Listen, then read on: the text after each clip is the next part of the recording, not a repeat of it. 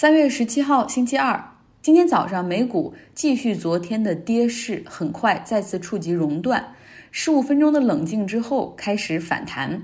最好的时候，纳斯达克指数跌幅收窄到百分之三，但是很快，随着特朗普召开记者招待会，他的每一次讲话真的只会让市场变得更加恐慌。最终收盘的时候，道指跌幅是百分之十三，纳指和标普五百跌幅都在百分之十二左右。今天也是美国自一九八七年以来市场跌幅最大的一天。对于一些不太关注金融市场的人，我要补充一个知识：美股这个市场。通常的情况下，浮动在正负百分之一，这是比较正常的。如果有百分之三的波动的话，那基本上就会上新闻头条的那种。所以你可以参考一下百分之十二究竟是一种怎样的波动。此前呢，特朗普在股市好的时候，他会出来邀功哈，说这都是我的功劳；股市糟糕的时候呢，他也会站出来在 Twitter 上逼联储来救市。可是现在，美联储已经用光了他手中所有的牌，就是降息加上七千亿美元流动性的注入，现在真的是没有办法了。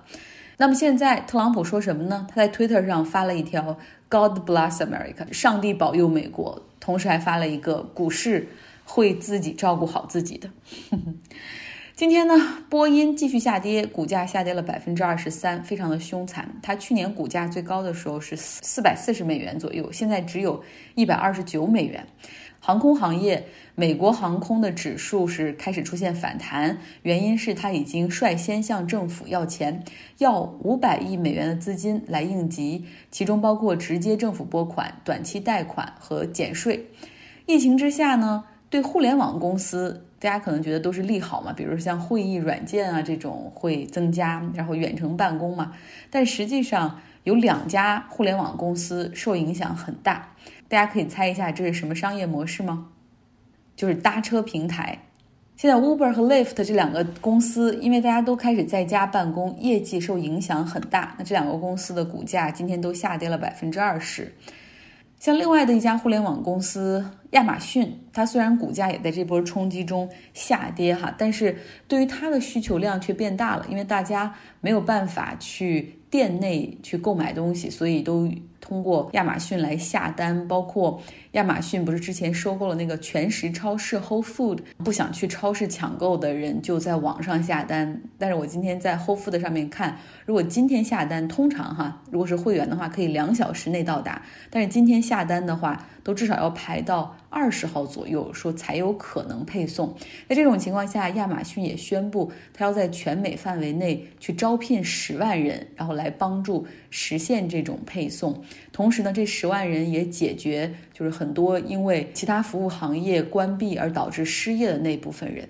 银行股最近下跌的很猛，像富国银行在最近一个月股价是腰斩，纽约梅隆银行股价也是腰斩，高盛之前一个月的股价是二百四十美元，现在的股价是一百五十美元。那原油股就更不说了，埃克森美孚上个月还是六十美元，现在只有三十四美元。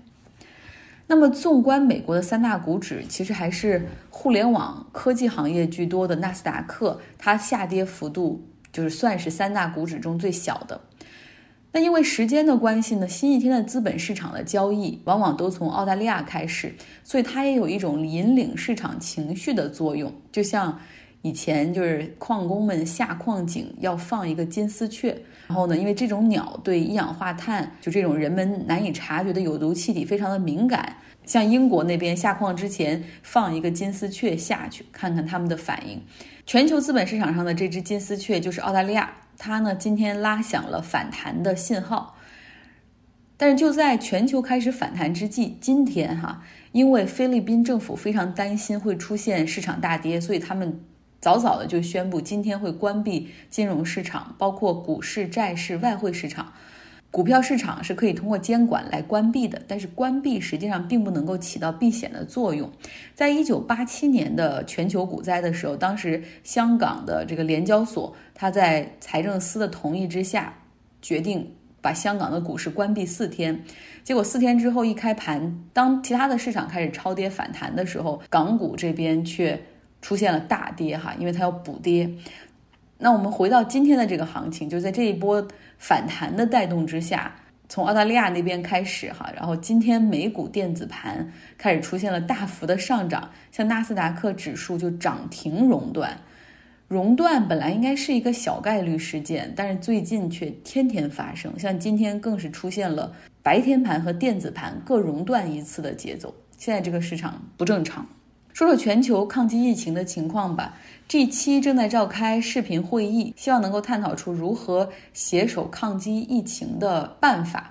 但是实际上很难哈。虽然 G7 也没有不会互相指责，但是我们也看到了，比如说寄给意大利的口罩或者瑞士的口罩会被德国海关直接扣留的情况。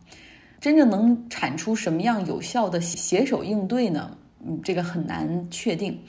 欧洲方面，意大利的控疫情的手段还是很强力，但是死亡人数和感染人数还是居高不下，可以理解哈。因为按照现在发病的周期，现在的这种数据基本反映的是二十天前的一个情况。意大利人他是很重视家庭，同时也是天主教的国家，根据他们的习俗，实际上是非常重视就是家人的离去去世的。在这种情况下，却每天都有很多。Die alone, bury alone，就是独自死亡，然后就是独自被直接安葬的悲剧发生。法国总统马克龙他将疫情定义为一场卫生战争，他召开了一个电视讲话，哈，非常的强力，非常的明确，说法国要强化隔离和封锁措施，所有的集会取消，除了购买食品物品和就医以及必要的，比如说维护社会秩序的工作之外。以及还允许大家出来锻炼身体之外，所有人都需要在家隔离十五天。他的这个强力执行是什么呢？会派出十万个执法者去监督。如果说有人违反禁令，比如说还是在聚会或者和朋友见面的话，会被罚款。那么法国的军队也开始在疫情比较严重的阿尔萨斯地区建医院。另外，马克龙还宣布，第二轮的各地方的市政选举也暂停。法国还会出资三千亿欧元，然后要避免任何一家企业因为疫情而破产。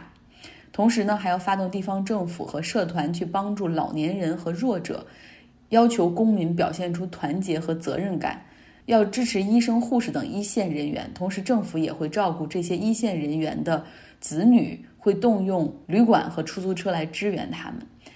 那么，他的邻国西班牙虽然是宣布了 lockdown 关闭国境，然后也告诉市民说最好在家待着，学校、餐馆、酒吧关闭，但是允许大家去上班。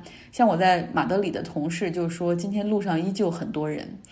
英国 Boris Johnson 依旧是低调处理哈，他说大家应该不。避免不必要的出行，避免接触他人，应该最好在家上班，不要再去餐厅、酒吧和剧院了。但是他只是强烈建议，没有强制的指令。他之前曾说过，抗击疫情最好的办法是让自身产生抗体。那么如何能让自身产生抗体呢？就是要让大多数人感染。那他这个逻辑也是遭到了很多人的批评。目前英国的确诊人数是一千四百例，它相比这个西班牙、法国、德国确实要少哈，可能这也是它没有采取强力措施的原因之一。拉丁美洲，秘鲁、厄瓜多尔、阿根廷封闭了国境，很谨慎。其实最应该注意的是巴西，因为他们政府有去美国的访问团里至少有四个人已经确诊，包括巴西总统，他之前也是怀疑自己被感染，还测还还进行了测试，后来发现没有感染。但是现在，他为了打击他的竞争对手，召集了一次支持者的集会，和他的粉丝们握手合影，这也是让很多人费解和批评。委内瑞拉的马杜罗政府希望美国和国际社会可以暂时解除对他们的制裁，就是能可以进口更多的东西来抗击疫情。古巴呢，收留了一艘英国的游轮，允许他们靠岸。船上已经有感染的案例，古巴将收治他们，同时呢，会对其他的人进行测试，允许没有染病乘飞机返回自己的国家。那么最后说说美国吧，特朗普真的是一个糟糕的总统，就 bad leadership。今天上午，他和美国五十个州的州长通了一个电话会议，基本的意思就是。你们不要指望联邦政府给你们什么物资，比如呼吸机什么的，你们就自己照顾自己，赶紧自己想办法解决吧。包括纽约州州长、加州州长在内的很多人都批评了特朗普。在新闻发布会上，特朗普呢多次回答记者提问的时候，都需要有身后的技术官僚出来给他纠正，就是说总统说的不是那么的准确。比如说哈，特朗普说。学校、餐厅、酒吧停业，至少要到七八月份。但技术官僚马上说这不对，实际上是这个命令的有效期是到七八月份，但是他们会每十五天做一次评估，如果情况好转的话，会马上解除。新闻发布会结束之后，特朗普又拿起推特乱喷，又说这是来自中国的病毒，巴拉巴拉。很多美国人直接在下面留言说：“闭嘴吧，你才是最大的病毒。”我所在的地区，加州旧金山这边。政府已经公布了在家隔离的命令，还起了一个拗口的名字，叫做 “shelter in the place”，就直接说 “self quarantine at home” 不是更好？从明天凌晨开始，所有的餐厅、酒吧、咖啡关闭。嗯，不是特殊行业的人不允许外出，也不允许聚会，但是可以外出散步，可以去购买食品和药品。我仔细读了一下这个新闻两遍，确定还是可以外出去购买食物，而且超市这些也会开门。但是看到这条新闻之后，我本来是在办公嘛，然后心里还是乱七八糟的。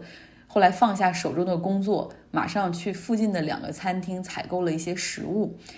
其实也想去超市买点东西，但是你一看这个超市的停车场里已经是排上了队，所以觉得还是不去，还是要 calm down，淡定一点。同事们后来又在群里讨论了好久哈，其实大家心里也都有点七上八下。还有在 Berkeley 上学的一些朋友，他们就更不知所措了。学校的一些图书馆还开着，学生们呢是可以说继续留下来在这个学校里，继续在图书馆里就是远程上课，或者可以在宿舍里住。